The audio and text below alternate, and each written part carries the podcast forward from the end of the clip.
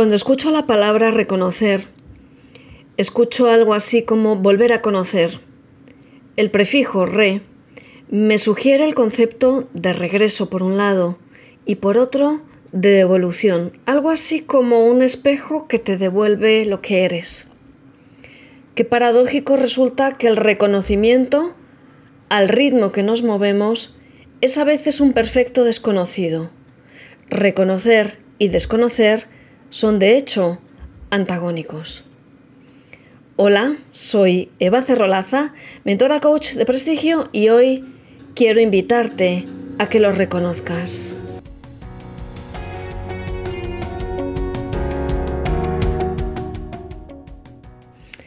En un mundo de rapidez, de inmediatez, en el que podemos descubrirnos a nosotros mismos corriendo, quién sabe a dónde y quién sabe para qué, Hemos aprendido a poner en valor los resultados y el corto plazo hasta el punto que podemos llegar a identificar lo que valemos como personas en base a esos resultados.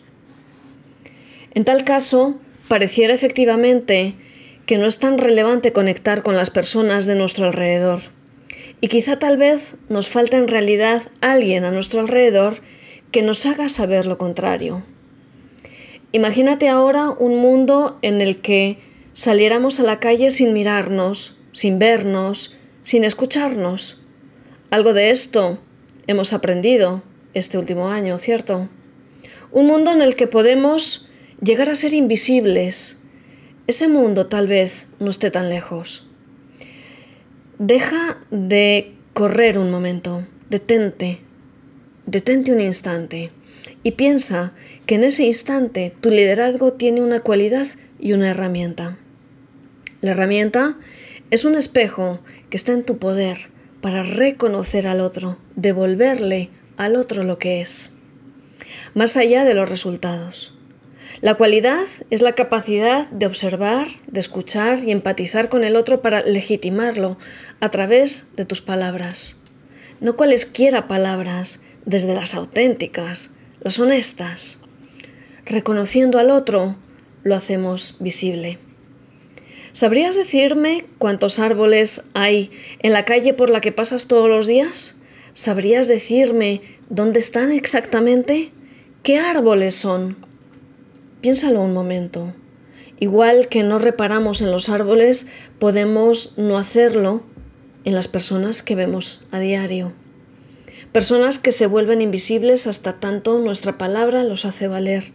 No te confundas, no porque dependan de nosotros en su autoestima, sino porque nuestro propio mundo es más pobre, más limitado sin ellos, y posiblemente el de ellos sin el nuestro.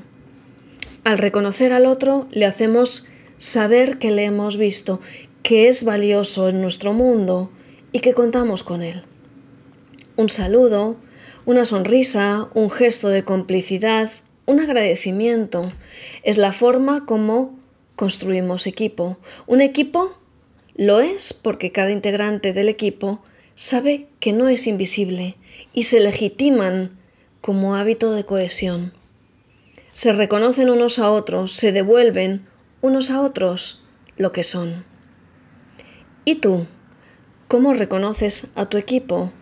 ¿Cómo los haces finalmente visibles y valiosos?